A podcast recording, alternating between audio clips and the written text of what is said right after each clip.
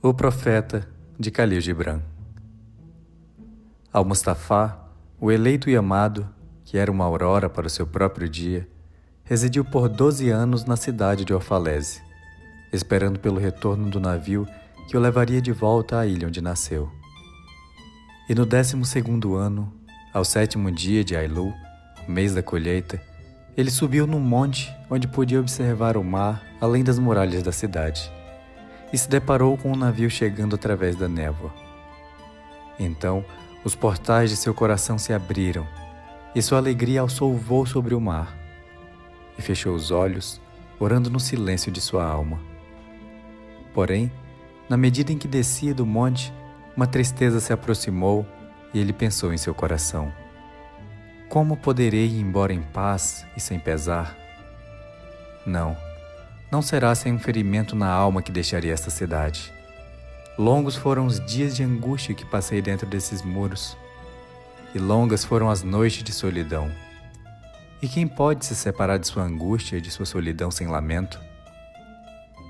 Muitos foram os fragmentos do meu espírito que deixei espalhado nessas ruas, e muitas são as crias do meu desejo que caminham nuas por entre as colinas. E eu não posso afastar-me delas sem uma dor e sem um pesar. Não é de um simples traje que eu me dispo hoje, mas de uma pele que arranco com minhas próprias mãos. Tampouco é um mero pensamento que deixo para trás, mas um coração adocicado pela fome e pela sede. Ainda assim, não posso mais me demorar. A maré que tudo clama para si, clama por mim, e eu preciso embarcar. Pois permanecer embora as horas queimem pela noite, seria me congelar e cristalizar, e estar delimitado no molde. De bom grado levaria comigo tudo o que está aqui. Mas como isso poderia ser feito? Uma voz não pode carregar consigo a língua e os lábios que lhe deram asas. É sozinha que ela deve buscar ao éter. E igualmente só, sem o seu ninho, deve a águia voar rumo ao sol. Então, quando atingiu o sopé do monte, se virou novamente para o mar e observou o seu navio se aproximando do porto. E pôde ver um grupo de marinheiros na proa. Eram os homens de sua terra natal. E sua alma gritou por eles, e ele lhes disse: Filhos de minha mãe ancestral, ó cavaleiro das ondas, com que frequência vocês têm navegado em meus sonhos? E agora vocês veem em meu despertar, que é o meu sonho mais profundo Estou pronto para viajar e minha ânsia pela navegação está de velas abertas esperando pelo vento. Irei inspirar apenas uma vez mais neste ar calmo e dedicarei apenas mais um olhar amoroso para o que ficou. Então deverei juntar-me a vocês, um navegante entre navegantes. E você, ó vasta maré, mãe adormecida, que sozinha é a paz e a liberdade para o rio e para o córrego Somente mais uma curva fará esse riacho. Apenas mais um murmúrio nesta clareira, e então desaguarei em você, uma gota ilimitada num oceano ilimitado.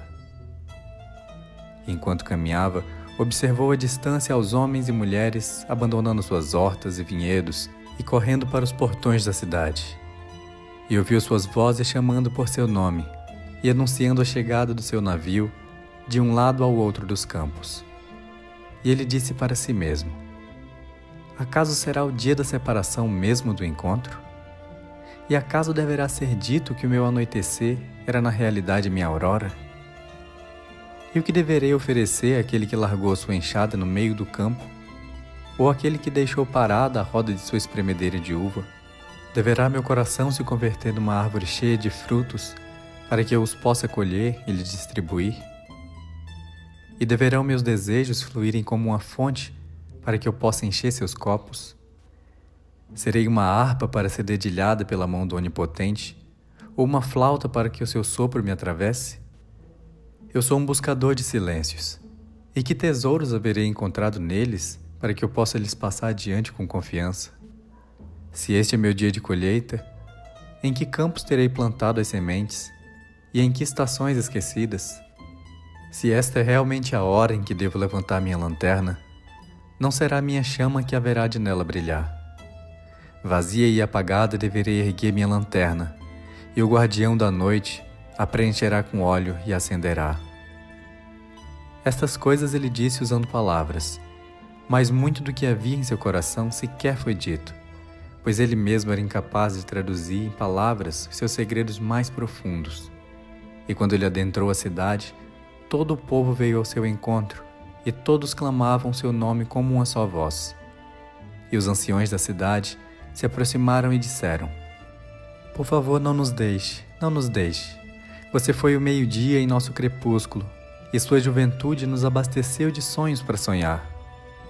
Você não é mais um estranho entre nós, nem um hóspede, mas nosso filho bem-amado. Não obrigue nossos olhos a sofrerem a fome de sua face. E os sacerdotes e as sacerdotisas lhes falaram: Não deixe que as ondas do mar nos separem agora, para que todos esses anos que passou conosco não se tornem mera memória. Você caminhou entre nós como um espírito, e sua sombra tem sido a luz a iluminar nossas faces. Nós temos lhe amado muito, mas nosso amor foi silencioso e tem sido encoberto com véus. Porém, agora ele clama por sua presença e deseja revelar-se, pois assim tem sido com o amor. Só reconhece sua profundidade na hora da separação. E os outros vieram e suplicaram, mas ele não lhes respondeu. Ele apenas baixou a cabeça e aqueles que estavam próximos puderam ver suas lágrimas escorrerem até seu peito. E caminhando junto ao povo, chegou à grande praça em frente ao templo. E então, uma mulher chamada Almitra saiu do santuário. Ela era uma vidente, e ele a observou com enorme carinho, pois foi ela quem primeiro o procurou e acreditou em suas palavras quando ele era ainda um recém-chegado na cidade.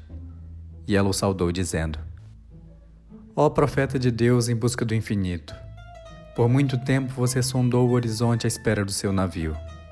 E agora que ele finalmente chegou, você deve partir.